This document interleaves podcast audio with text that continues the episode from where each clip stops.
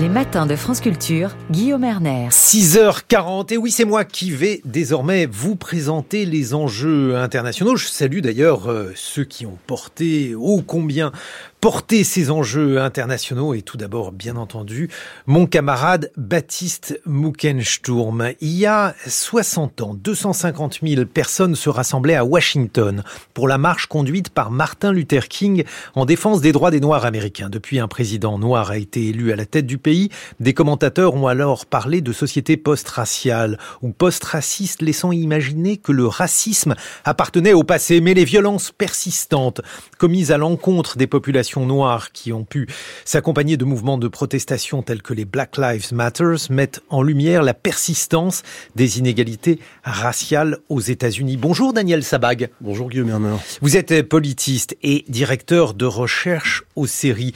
La question qui se pose, c'est d'essayer de comprendre pourquoi, malgré les politiques de déségrégation, de discrimination positive, les Noirs sont-ils toujours, sont toujours défavorisés. On a des statistiques aux États-Unis et ça, c'est quand même une spécificité, Daniel Sabag. Oui, tout à fait. Le recensement des États-Unis tous les dix ans, classifie officiellement les personnes en fonction de toute une série de critères, dont celui de l'identité dite raciale. Donc on a des statistiques assez exhaustives. Comment ça se passe? Alors le recensement, en fait, euh, ça se passe par auto-identification. Donc euh, vous recevez un formulaire et vous-même remplissez, euh, cochez les cases de ce formulaire et décidez de vous déclarer euh, membre de différents groupes, blancs, noirs, amérindiens, asiatiques. La liste est plus longue. Donc c'est une base purement euh, subjective. Alors donc c'est subjectif, c'est auto-déclaratif, mais malgré tout c'est quelque chose qui contraste bien sûr avec ce que l'on imagine, ce que l'on fait, ce que l'on pourrait faire au sein de la République française.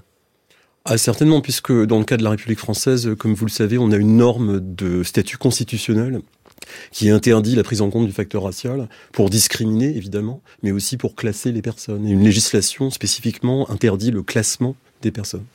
Alors, lorsqu'on reprend le discours de Martin Luther King, il constatait, je le cite, que le noir vit à l'écart sur son îlot de pauvreté au milieu d'un vaste océan de prospérité matérielle. Lorsqu'on se penche sur les indicateurs aujourd'hui, qu'est-ce qu'on observe à cet égard, Daniel Sabag? Ce qu'on observe, me semble-t-il, c'est une trajectoire de progrès, de progrès modéré, mhm. discontinu, mais net, mais un progrès qui est très inégal selon les indicateurs que l'on considère. C'est-à-dire C'est-à-dire que si vous regardez par exemple le taux de pauvreté ou le chômage ou l'accès à l'enseignement supérieur, là, les inégalités ont décru, mais elles sont encore à un niveau euh, tout à fait significatif. En gros, c'est un ratio de 1 à 2. Je vous donne un exemple. Le taux de chômage des Noirs aujourd'hui, il est de 5%, ce qui évidemment est très faible hein, par rapport à l'Europe. Mhm. Le taux de chômage des Blancs est de 2,8%. Euh, pour le, la proportion de personnes en dessous du seuil de pauvreté, on est à 19% pour les Noirs, on est à 8% pour les Blancs. Par contre, il y a des indicateurs pour lesquels le progrès est beaucoup plus net, et il y a des indicateurs pour lesquels le progrès est beaucoup moins net. Alors, si on faisait la distinction, Daniel Sabac, que dirait-on? Eh bien, exemple d'indicateur pour lequel le progrès est beaucoup plus net, espérance de vie. Aujourd'hui, l'écart moyen d'espérance de vie entre un noir et un blanc aux États-Unis, il est 3 ans et demi. C'est considérable, c'est deux fois moins qu'en 1990. Donc progrès absolument spectaculaire. Dans l'autre sens, le taux d'incarcération des personnes noires est extrêmement élevé. À l'heure actuelle, les Noirs sont 14% des Américains. Ils sont 38% des personnes incarcérées. Oui, avec des, chiffres euh, également terribles sur, par exemple, la mortalité des jeunes hommes noirs euh, tués par la police, incarcérés également. Là, on s'aperçoit qu'il y a une véritable fracture raciale. C'est exact, mais en même temps, je, je voudrais apporter un élément de, de, de nuance à ce mhm. sujet.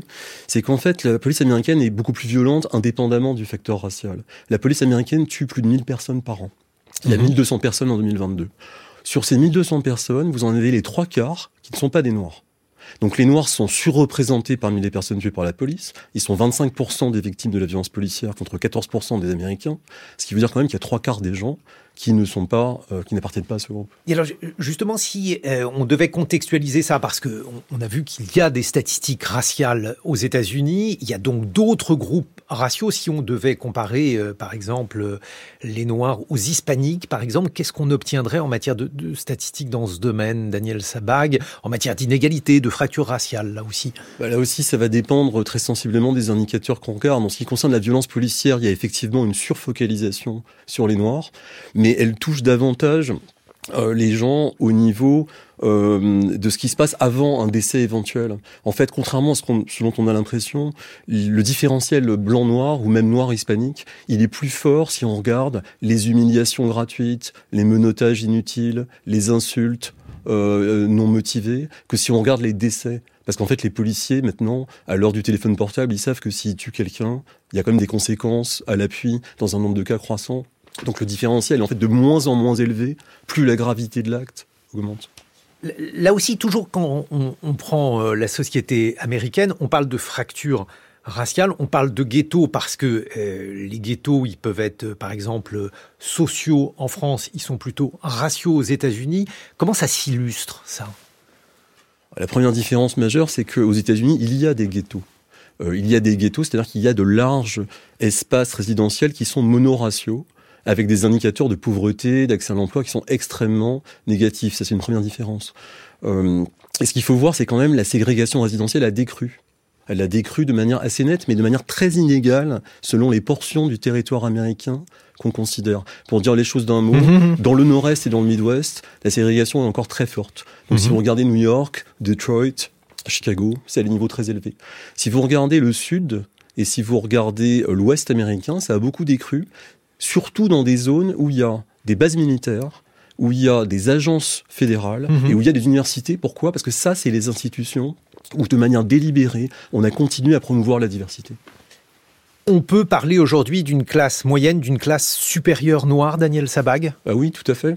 Et là, effectivement, c'est la grande différence avec l'époque dont parle Martin Luther King, époque où cette classe moyenne et supérieure est à peu près inexistante du fait du caractère massif de la discrimination observée. Là, ce à quoi on assiste, c'est une, un éclatement de la communauté afro-américaine entre une classe moyenne importante, minoritaire mais significative, et, euh, une, fraction désavantagée euh, qui ne partage en fait plus grand-chose en termes d'expérience sociale quotidienne. Le Covid a-t-il marqué un retour en arrière par rapport à cette amélioration ou est-ce qu'il a marqué euh, une période, par exemple, de frein c'est difficile à dire et là aussi ça va dépendre des indicateurs. Sur le plan de la violence policière et sur le plan des décès par arme à feu, là il y a un effet Covid, mhm. euh, mais qui encore une fois tient surtout, d'abord et avant tout, à la circulation des armes à feu aux États-Unis.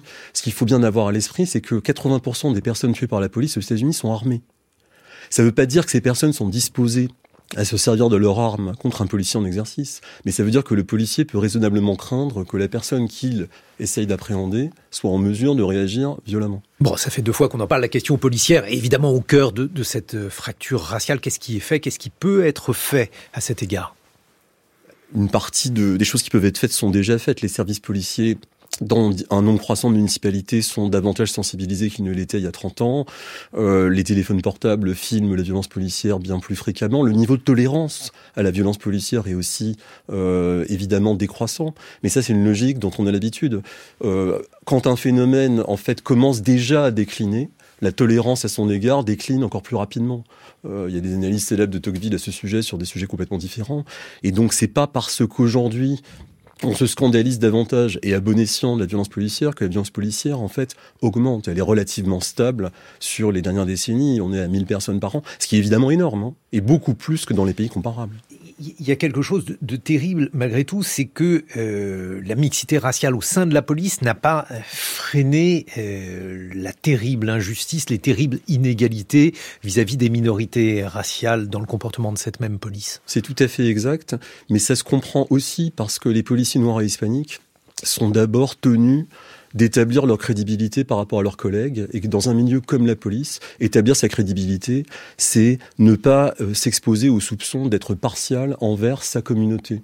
Donc il n'est malheureusement pas très surprenant que les policiers noirs hispaniques soient pas moins violents que les policiers blancs de ce point de vue. Alors qu'est-ce qui reste euh, à faire? Encore beaucoup de choses, Daniel Sabag, euh, mais est-ce qu'il est possible d'imaginer que cette fracture sociale, un jour aux États-Unis, appartienne au passé? C'est un objectif euh, quasi utopique, mais c'est un objectif qui est moins lointain que ce qu'on croit souvent. Euh, je donne un exemple, les politiques de discrimination positive qui sont aujourd'hui très largement contestées sont assez largement efficaces. En tout cas, dans le domaine de l'emploi et dans l'accès à l'enseignement supérieur, elles ont produit des effets tout à fait nets. pourquoi les contester? Pour des raisons idéologiques? Oui, pour des raisons idéologiques, pour des raisons politiques. Euh, leur remise en cause actuelle n'est pas du tout le fruit d'une évaluation négative qui serait portée à leur égard, c'est le fruit de la mobilisation conservatrice et des stratégies de nomination de juges de la Cour suprême par les présidents républicains successifs. Mais alors, si celle-ci d'aventure était... Euh, finie, si on achevait avec ces politiques-là, on pourrait euh, aboutir à un backlash, un retour en arrière c'est exact, mais il me semble qu'en fait, on ne va pas du tout vers un démantèlement véritable de ces politiques, on va vers une transformation. Parce que les universités américaines savent très bien que si elles ne font aucune forme de discrétion positive, elles auront des proportions de noirs et d'hispaniques infiniment plus faibles que ce qu'elles sont prêtes à accepter. Donc ce à quoi on va assister dans les semaines qui viennent, c'est plutôt le fait, la multiplication de stratégies de discrimination positive indirecte où on va regarder le facteur territorial, le facteur de classe comme des substituts au facteur racial, me semble-t-il. Merci beaucoup, Daniel Sabac, d'avoir été avec nous. Je rappelle que vous êtes politiste et directeur de recherche aux séries 6h51 sur France Culture.